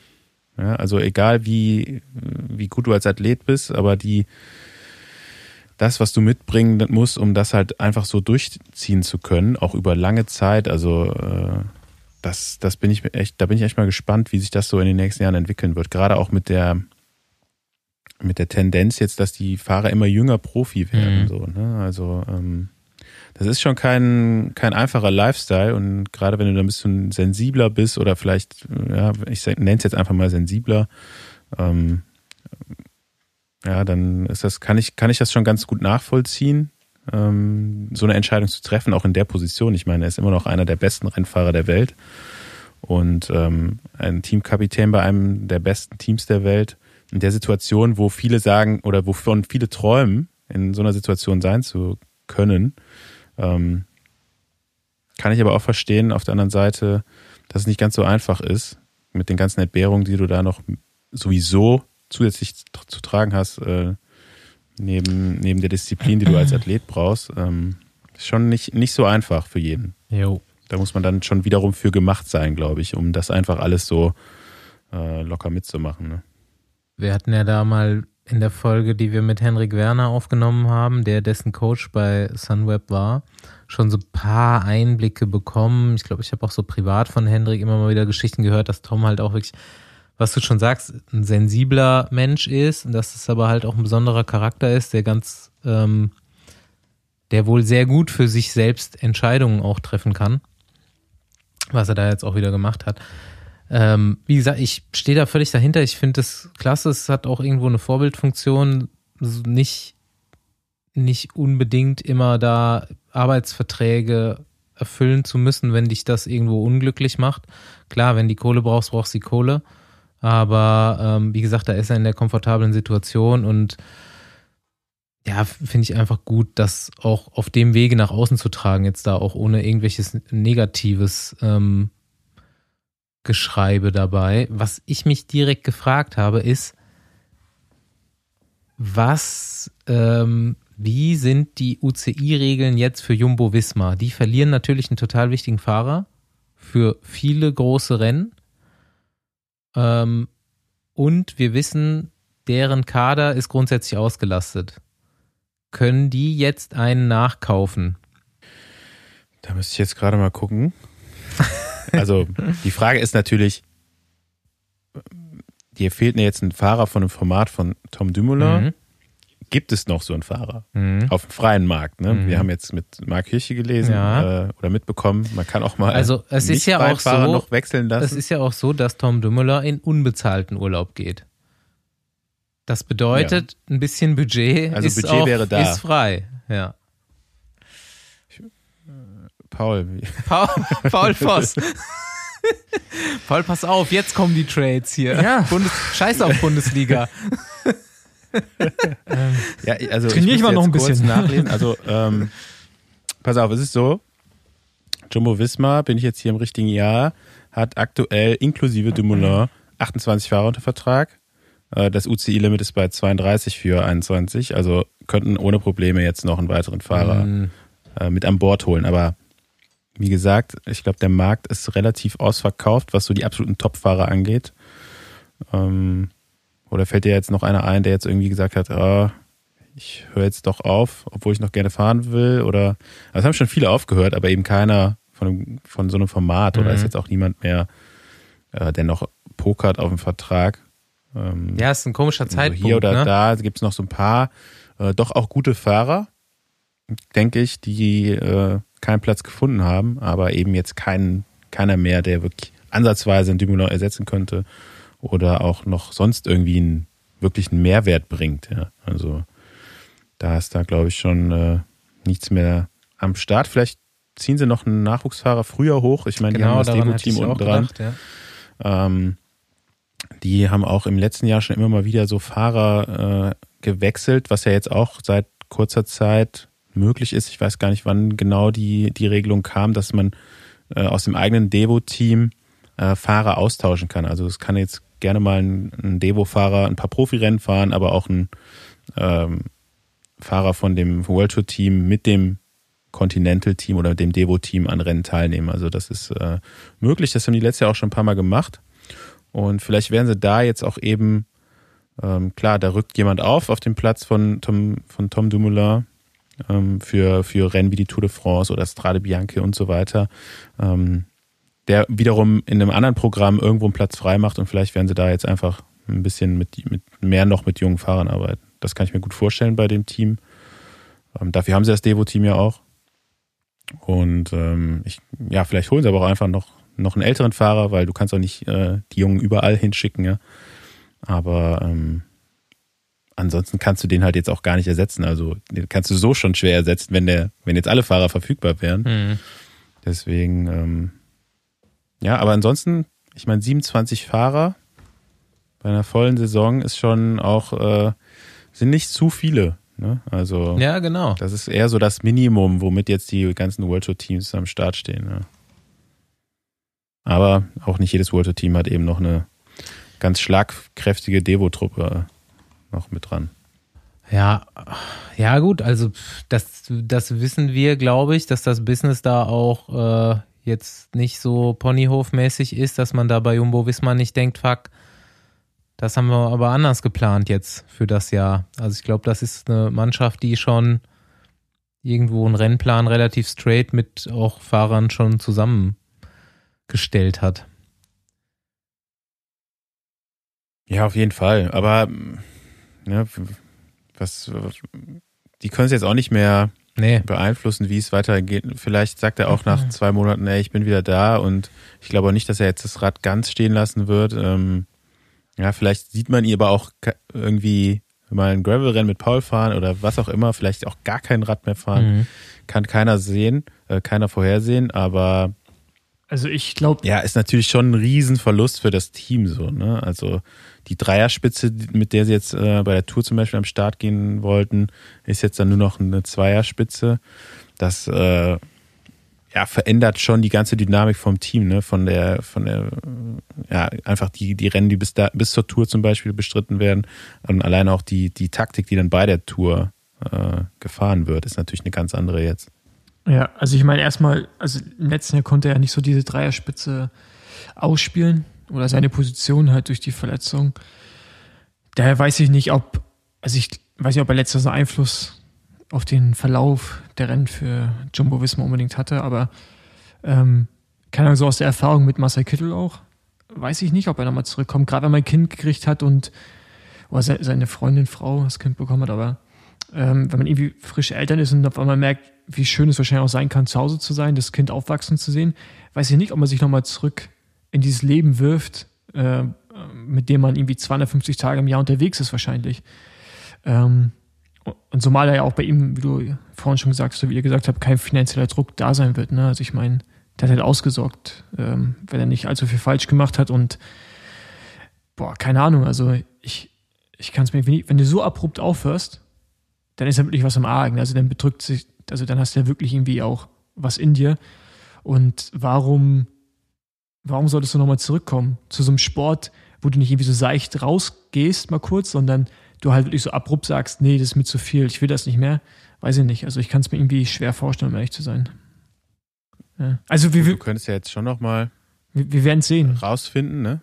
Also vielleicht vermisst du ja auch den, den Wettkampf dann doch oder so. Vielleicht hast du noch irgendwo das Verlangen in dir, eben bei einer Tour de France, einem Giro oder bei den größten Radrennen der Welt erfolgreich zu sein. Wie alt ist Tom Wenn du Dumoulin? das noch hast, mh, dann müsste jetzt auch so 30, Ja. bisschen älter schon. Ja, also ja natürlich, aber ich glaube, ich meine, wir sind alle nie auf diesem, wir beide sind nie auf diesem Niveau Rad gefahren. Ne? Wir wissen nicht, wie das ist, wenn du auf einmal um so ein GC fährst, wenn du diesen Druck hast, Weltmeister zu werden, auch im Zeitfahren. Also es herrscht eine ganz andere Last auf ihn. Ich glaube, wenn dieser Druck nicht mehr da ist, ist es ein ganz anderes Lebensgefühl, wenn du hast und du dich, glaube ich, daran gewöhnst, diesen nicht ständigen Druck zu verspüren. Ich meine, den Druck, den, wir hatten ja auch Druck, aber auf einer anderen Ebene. Ne? Also ich meine, die werden natürlich auch dafür bezahlt, dass sie abliefern.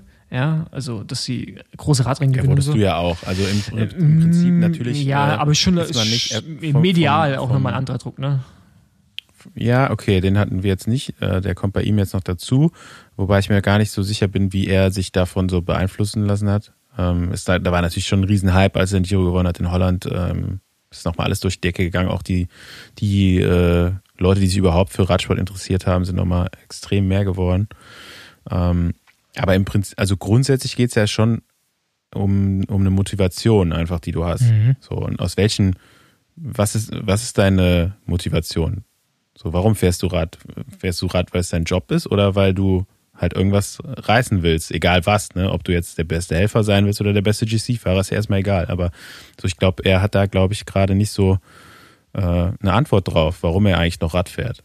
So, was man auch ver ver schnell vergessen kann. Ne? Ich meine, das Rennen ist, äh, das Leben als Radprofi ist so schnelllebig, weil du eben einfach nur unterwegs bist. Ne? manchmal äh, bin ich auch aufgewacht so und ich wusste halt erstmal nicht, wo ich bin. Also bin ich jetzt zu Hause, bin ich irgendwo in Spanien, bin ich in Belgien, keine Ahnung. Also das vergisst du manchmal, weil du fährst halt von Rennen zu Rennen und von Trainingslager zu Trainingslager.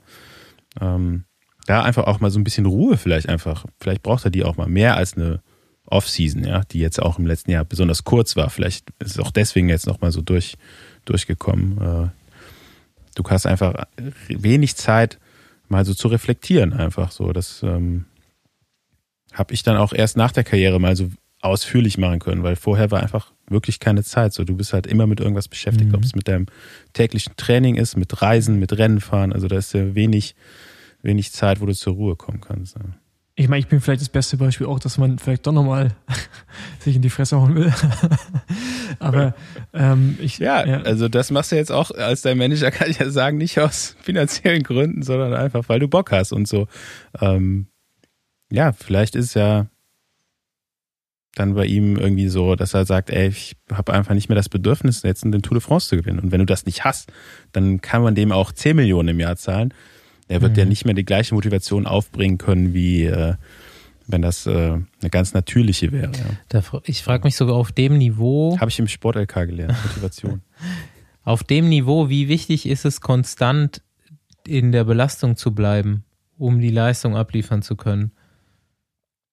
Was meinst du damit? Ja, wenn glaub, du jetzt. Da ist, das ist zumindest meine Antwort, die ich dir nicht, die ich ja, dir nicht okay. geben kann.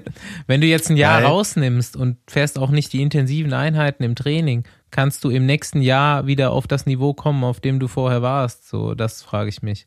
Wahrscheinlich ja, also nicht. Ich glaube, ne? das ist völlig individuell. Hm. Ähm, äh, also sagen wir mal, hm. vielleicht nicht mehr so im modernen Radsport, aber im, im alten, ich sag mal alten, so vor fünf bis zehn Jahren. Ähm, ich kenne halt auch Fahrer, die haben halt auch einfach wochenlang wirklich nicht trainiert, also gar nicht trainiert. Aber ich glaube, das geht heute trotzdem noch schneller. Das, ja, gut, schneller, aber. So als man selbst. Ja, genau. Ne? So zumindest. Und na, natürlich gibt's das nicht mehr, aber ich, wie gesagt, ich glaube nicht, dass er jetzt komplett raus sein wird.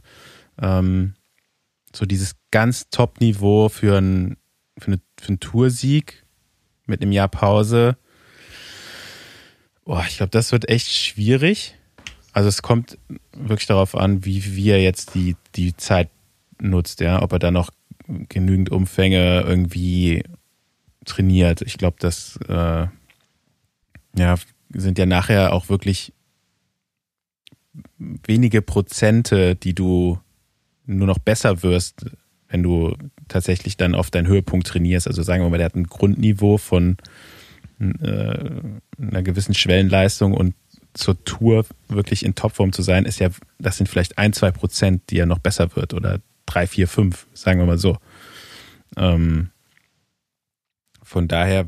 Ja, aber das ist diese, dann halt diese schon letzten so Prozent, die dauern halt mhm, genau. lange. Ne? Also ich glaube, so dieses auf ein Niveau zu kommen, um wieder Rennen zu fahren, das Ganze so weiter, dann, das kannst du, das kannst du machen. Das Ganze also, dann auf drei Wochen abzuliefern, das ist es ja auch, ne? Und das ist, glaube ich, so das, was es dann ich auch Ich sag dauert. jetzt mal ein blödes Beispiel, äh, weil Werde wird zwei Jahre gesperrt kommt zurück, ist nicht viel schlechter als vorher. Mhm. Ja, gut, aber ne? weil Werder hat halt auch einen Trainingsumfang absolviert in der genau, Zeit. Genau, also der hat halt voll trainiert. Also ähm, anderes Beispiel, zum Beispiel Linus Gerdemann, kommt halt, hört halt auch auf einem Niveau auf, riesengroß, äh, kommt zurück, gewinnt dann aber immer noch eine Luxemburg-Rundfahrt, also hat äh, wirklich noch nennenswerte Erfolge danach gehabt und äh, hat jetzt, glaube ich, in dem Jahr nicht den, den Umfang oder das Volumen an Training gehabt, ja, wie, aber wie unter der normalen Saison. Wir reden halt von jemandem, der in Giro gewonnen hat, der Zeitverbesser war. Der kommt ja nicht zurück, um ja, Luxemburg da, ja, Genau, der, das der, ist. Ähm, der kommt ja. Also, also jetzt, da in der absoluten um, um, Spitze. Ohne jetzt Linus irgendwie zu nahe zu treten, aber der, der will ja zurückkommen.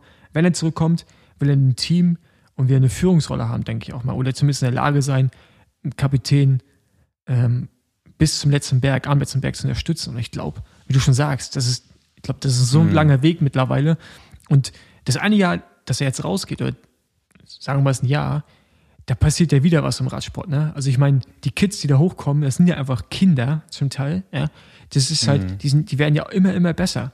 Und das ist halt brutal. Ähm, Also ich, ich, ich, ich weiß, also ich meine, ich würde mich freuen, wenn er wieder zurückkommt, aber ich kann auch verstehen, wenn er, wenn er sagt, okay, ciao. Ähm, aber ich würde das Thema eigentlich gerne, glaube ich, abschließen. Ja, ich wollte nur mal sagen, also es liegt wahrscheinlich auch einfach daran, wie er seine Auszeit jetzt nutzt. Ja, es, ich denke mal, wenn er ein ganzes Jahr jetzt kein Rad fährt, dann wird es schwierig. Wenn er jetzt einen Monat nicht fährt, also manche Leute, ähm, auch Giro-Sieger, die haben auch mal äh, in ihrer Karriere einfach mal zwei Monate lang kein Rad gefahren im Winter und kommen dann trotzdem noch ganz normal wieder am ersten Trainingstag äh, mit dem gleichen Niveau, mehr oder weniger, oder mit dem, mit einem hohen äh, Grundniveau wieder ins Training rein. Also das ist auch dann unterschiedlich, ne? Also ich glaube, wenn ich zwei Monate gar nichts machen würde, dann dann würde ich ganz weit unten anfangen, aber manche Leute, die verlieren halt das auch kennst du ja, also das, sind halt das, grundsätzlich talentierter. Das machst du jetzt ja auch gerade seit ein paar Jahren. Zwei Monate Pause und dann mal wieder ein bisschen Radfahren, dann wieder zwei Monate Pause. Ja, also, also aber ich werde, also ich habe ja immer, da, du, ich, du, willst, du wirst ja nicht mehr schlechter. Das ist die Krux, das ist du, gerade du willst, du willst ne? nicht ich habe jetzt, ich bin jetzt ja auch in den letzten Tagen meiner Winterpause. Ich habe mir so gesagt, ab Februar trainiere ich wieder. Ähm, aber ich habe mich halt gefragt irgendwann jetzt Anfang des Jahres, beziehungsweise so kurz über oder sagen wir über die Weihnachtstage, okay, wenn ich jetzt so unregelmäßig fahre, einfach wie es sein wird, wegen Wetter, viel zu tun, etc., werde ich nicht besser, aber ich werde auch nicht schlechter als jetzt. Also kann ich auch direkt eine Pause nochmal einlegen und warten, bis das Wetter wieder ein bisschen Wetter, äh, besser ist. Und ähm, ja, also man wird halt auch nicht mehr schlechter als ein gewisses Grundniveau. Das ist jetzt aber wieder was ganz anderes, als, äh, Als Tom Dümmler. zu kehren, um die Tour zu gewinnen. Genau. Ja. Ähm, genau. Wollen wir von dem einen Holländer zum nächsten Holländer gehen, äh, der gerne wieder Radrennen fahren würde? ja. Oder, oder wollte das Thema gar nicht? Jetzt ich stehe auf dem Schlauch. Also Ja, die Überleitung war jetzt zu weit hergeholt. Krone wegen. Ist es ein Thema? Ist es ein Thema? Ja, Er wird halt bedroht Warum? ne, und braucht Polizeischutz. Also, Wo, wird oder wurde? Wurde. Ich finde es nur krass, dass sie ihn tatsächlich so lange aus der Bahn geworfen hat, auch ihn selber. Ne? Also das hätte ich jetzt nicht so erwartet, ehrlich gesagt. Ich schon. Aber gut. Jetzt hat er letzt, ja? Ja. Aber die, ich meine, klar ist auch irgendwie sind die mehr oder weniger befreundet gewesen. Ja, und ich glaube da einfach auch so durch die, das war ja jetzt auch so das, was heute bekannt wurde und da waren dann auch nochmal ganz viele Kommentare. Also heute wurde bekannt, dass er eben auch äh, irgendwie sowas wie oh, Erp- Erpresser, Drohschreiben, Drohbriefe bekommen hat. Da muss irgendwie so ein Strick drin gewesen sein und dabei stand äh, da, da äh, hängen wir dein äh, ungeborenes Kind auf bis jetzt oder so. Mm, Boah, ja, eben, also so, das ist äh, super hardcore und halt so die komplette öffentliche Wahrnehmung davon und auch im Endeffekt haben wir das auch schon gesagt, wie das die UCI gehandhabt hat, dass er da einfach irgendwie, ja, weiß ich nicht, meiner Meinung nach schon so ein bisschen zu viel schuldiger war an der ganzen Nummer, auch in der, in der öffentlichen Darstellung. Ähm, ja, schwierige, schwierige Nummer, aber ich konnte mir schon vorstellen, so, was, dass da einige Kommentare kommen und dass er sich schon so schlecht fühlt, dass er wirklich lange braucht, um da wieder. Also Mhm. ich bezweifle auch immer noch so ein bisschen, dass er wieder auf das Niveau kommt, was er da mal hatte. Ich glaube, Ja, Das wird- wohl beim Thema werden. Ne? schwierig. Also auch Ja, jetzt ja. lange nicht. Ich glaube, er ist halt wirklich auch lange nicht. ja, aber dann eben Aber auch Ich habe damals gesagt, Mindset jetzt. ähm, ne? Also ich glaube, der war, also war schon hundertprozentig schuld an dem Sturz. Und äh, wir haben das damals auch besprochen, als es aktuell war ähm, bei der Polen-Rundfahrt. Und da habe ich gesagt, der müsste ein Jahr lang gesperrt werden. Und äh, das Jahr wird er jetzt auch nicht fahren. Also jetzt nicht wegen der Sperre, sondern weil er, weil er sich nicht dazu in der Lage sieht. Und ähm, ja, das äh, Thema sehr viel weitreichender ist als überhaupt noch die schlimmen Verletzungen, die Fabio Jakobsen Mhm. erlitten hat. Ne?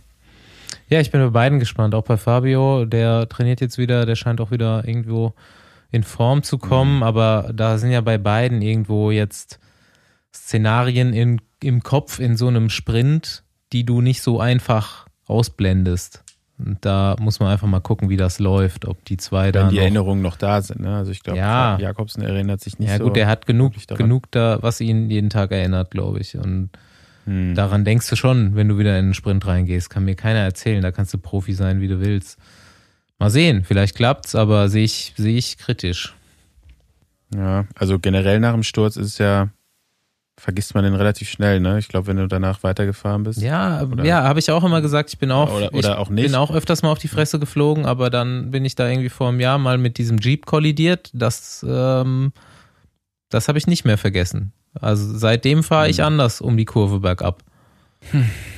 Haben wir noch schönere Themen? Ja, Paul, kriegst du eine Überleitung hin jetzt? Wer auf jeden Fall ganz raus ist aus dem Sport, ist Fabio Aro aus der Cross-WM. Letzte Woche habe ich mich noch gefreut. Diese Woche kommt dann ein Video. Er sagt, äh, ja, es hat ihm viel Spaß gemacht. Äh, Crossfahren ist großartig, aber er will jetzt dem Nationalen, den Spezialisten und dem Nachwuchs den Platz nicht wegnehmen.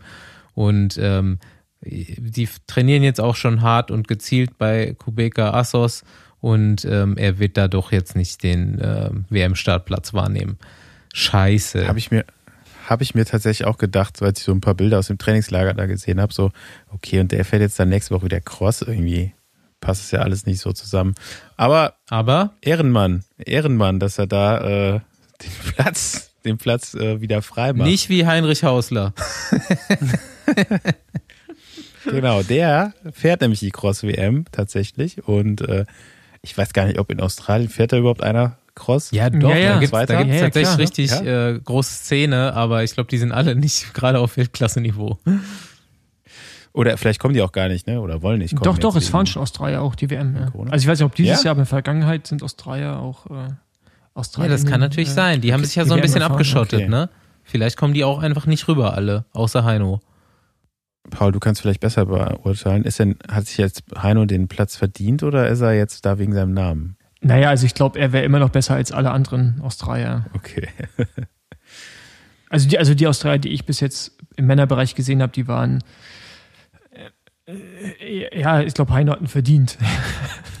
ich glaube, Heino wäre auch australischer Wie- Meister, wenn er hätte fahren können. Wie habt ihr in den letzten Tagen, Wochen die Crossszene verfolgt? Was glaubt ihr, wer Weltmeister wird? Ähm, na, Wout van Aert später schon wieder ein schönes Mindgame und sagt, äh, Mathieu ist der große Favorit für ihn. Aber ja, keine Ahnung, ich glaube ähm, glaub tatsächlich, dass Wout gewinnt, weil der wieder schon relaxed ist und Mathieu, glaube ich, sich wieder so ein bisschen sehr unter Druck setzt. Aber Ich weiß es nicht. Wird, glaube ich, ein spannendes Rennen. Also ich glaube, Mathieu ist der bessere von beiden, rein wenn es um Stärke geht. Aber ich kann mir gut vorstellen, dass Wout gewinnt. Und Tom Pitcock wird Dritter, obwohl wenn Tom Pitcock einen sehr guten Tag hat und die beiden sich gegenseitig an den äh, äh, ja, Wie ist denn die Strecke da, Paul? Ostende? kennst du die? nee, die kenne ich gar nicht. Also ich glaube, Tom Pitcock kann eventuell so ein so ein guter, Ist jetzt- solider also Außenseiter Ostende? sein. Ja. Ostende ist jetzt ja an der Küste. Genau, Ostende am westlichen Ende von Belgien. Mhm. Das, also da geht's jetzt nicht wirklich bergauf. Also ist jetzt kein Koppenberg-Cross oder so. Nee, ne? ich glaube, kann sein, dass sie auch durch Dünen fahren. Ich weiß es nicht. Cookseide Ja, es sind ja auch also Dünen. vielleicht ein bisschen Sand, Ja. aber jetzt nicht so, äh, dass Nee, es es- Tom Pitcock jetzt groß entgegenkommt. Ne? Nee, aber der kann ja auch, der ist einfach auch so gut, ne? Also, Hm. äh, aber normalerweise zwischen den Ja, beiden. aber ich glaube jetzt ja. unter ähm, normalen Zuständen, äh, normalen Umständen. Na, letztes Jahr wird er Zweiter, er ne? Nicht viel reißen können. Das weißt du, ne? Letztes Jahr wird er Vize-Weltmeister. Also, Ja, wo war letztes Jahr? War, ging aber ein bisschen mehr im Bergauf. Schweiz. nee, der war einfach nur Matsch auch. Ja, okay, war auch berghoch, aber ja, der war einfach stark. Aber normalerweise die beiden und Tom Pitcock auf drei. Ich habe keinen Plan, ich Mhm. guck's mir an am Sonntag. Ja, ich habe jetzt auch länger nicht mehr geguckt, aber die WM äh, guckt man sich dann doch an. Ähm, Marcel Meisen wird nicht fahren. Der hat Verdacht auf ähm, Epstein-Barr-Virus.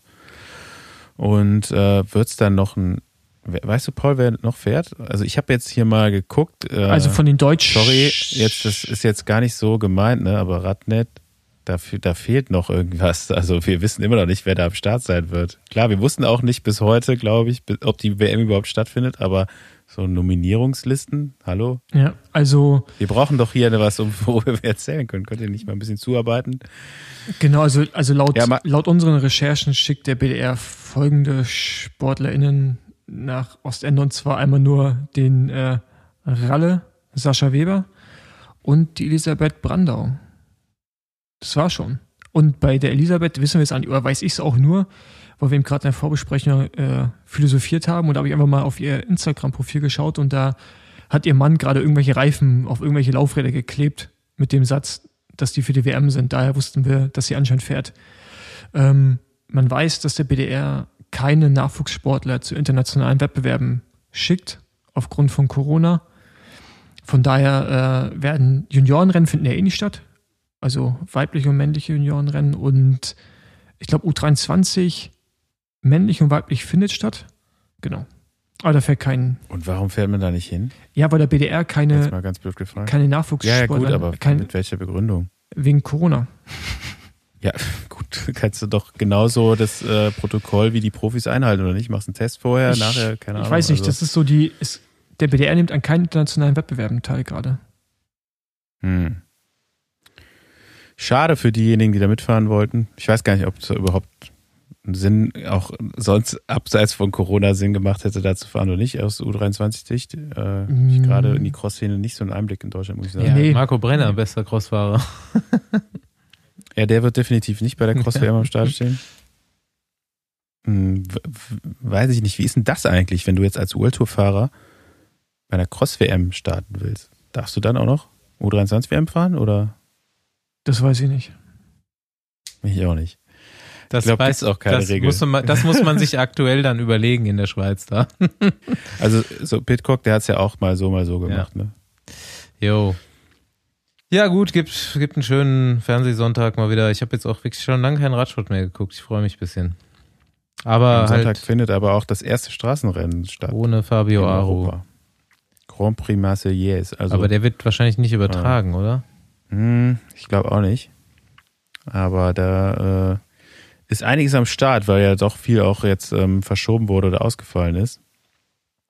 Hm, ich glaube, Dege ist auf jeden Fall am Start, Mhm. Mhm. äh, hat er gesagt. Ähm, wenn nicht, dann eine Woche später beim Etoile Besège. Nee, der ist am Start mit, mit, äh, Philipp, am Start? mit Philipp Gilbert, dem besten Rennfahrer des, äh, des letzten, Jahrzehnts. ja. ähm, Jonas Rutsch wird am Start sein. Ähm, auch schon in blendender Form, wie immer der Jonas. Ähm, Aber der, der ist doch nie, kleiner Mann für die Klassiker. der ist doch nie nicht im Blenden der Form, oder? Sonst ist er halt übertrainiert, aber sonst ist er eigentlich immer gut in Form. Nee, also fürs Frühjahr, wenn er dann seine Highlights hat, dann äh, hat es bisher immer ganz gut geklappt. Genau, meine ich ja. Es war gerade ein Kompliment, dass er immer gut in Form Ja. ist. Ja. Kommt, Und äh, kommt tatsächlich im Eurosport-Player. Ja, weil Eurosport, Wirklich? Ich hab jetzt gerade Eurosport hat ja gerade einen neuen Deal gemacht, ne, glaube ich. 31.01. 14.30 bis 16.30 Uhr. Okay, ich muss mal meine GCN-App gleich checken. Gut, ähm, Da gucke ich nämlich. Männer, Ähm, dann ähm, geht los nächste Woche. Hallo. ja, Patrick. ja, voll geil, cool.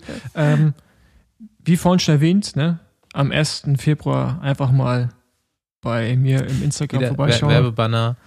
Genau. paulfoss.de auf paulfoss.de gehen. Gibt's die Website eigentlich noch? Nee, ich glaube, die gibt's nicht mehr. Mittlerweile kann man da Fliesen kaufen, denke ich. Oder Wandteppiche. Da ist, da ist Basti auch guter Kunde übrigens. Äh, ja. Aber ähm, Alles für den Sound. bevor wir jetzt äh, hier den Saft abdrehen, was ist denn hier mit äh, Sascha Weber nächste Woche? Ich meine hier, wir müssen mal unseren Regie, hallo? Redaktion, wo ist die Redaktion? Die Wie schläft. sieht es denn eigentlich aus? Haben wir noch eine andere Vorschau, außer dass jetzt Paul irgendein Video Ach so, für nächste Woche? hochladen will? Oder was? Ja. Ja, wir haben, Ist jetzt nicht, ist Sascha Weber jetzt endlich mal Gast im Besenwagen oder? wir haben nächste Woche einen, Wa- Warten wir bis einen weiblichen Gast, sorry. Also ja. Oh. Ey, So. und nee, wir, wir haben nächste Woche eine Radsport-Dynastie zu Gast. Ja, äh, Na- ein na, Teil davon. Ein Teil davon. Aber der, Also- der Teil, der im Moment am meisten zu erzählen hat, deswegen dachte ich, wir extrahieren den mal aus der Dynastie. Aber hast du, hast du dafür äh, auch so aufgeschlüsselt, wie ich es heute, wer zu wem gehört und so? Ja, das können wir ja noch, das können wir dann äh, brand, brandheiß machen. Ich mach das. Ja, genau. Alles Sehr klar. geil. Ja, da freue ich mich doch. Ich mich auch.